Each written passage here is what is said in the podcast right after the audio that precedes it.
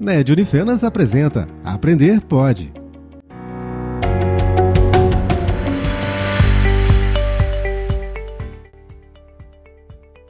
Olá, pessoal!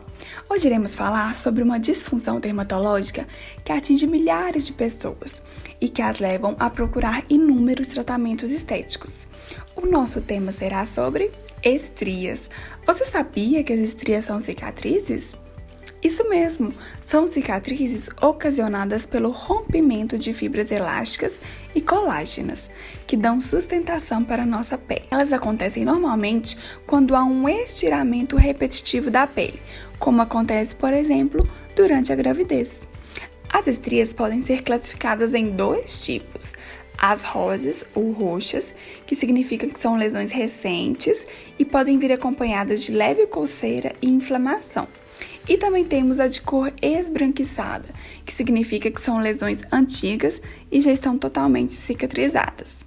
As estrias afetam tanto homens e principalmente as mulheres, e mesmo não sendo prejudicial à vida, podem causar ardor e são esteticamente desagradáveis, podendo gerar uma alta imagem negativa e trazendo consequentes problemas psicológicos, como baixa autoestima e até mesmo depressão.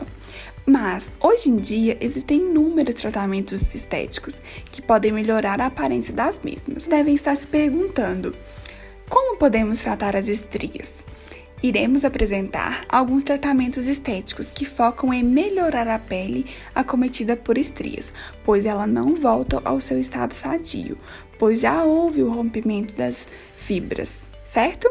A melhor forma de prevenção é tentar impedir que elas surjam evitando o efeito sanfona, que é aquele efeito de engorda e emagrece.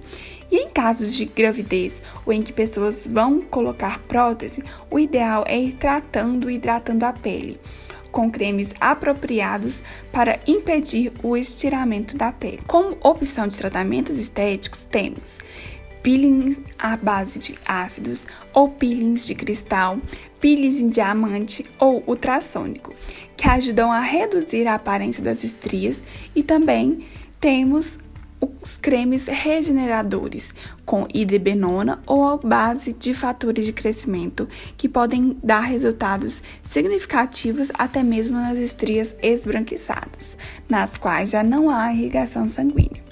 Temos como opção também os lasers fracionados de hébio e CO2 não ablativo, que são considerados como as alternativas mais eficazes para as estrias recentes e tardias.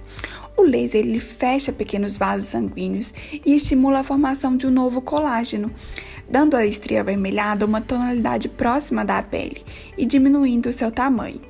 Nas estrias esbranquiçadas, maduras, o laser atua basicamente estimulando a produção de um novo colágeno e visa somente a diminuição do tamanho da estria.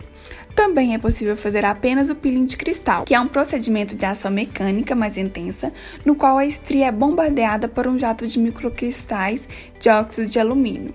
É um procedimento simples e de rápida recuperação, indicado para todos os tipos de estria, mas o resultado é mais satisfatório e visível em estrias recentes.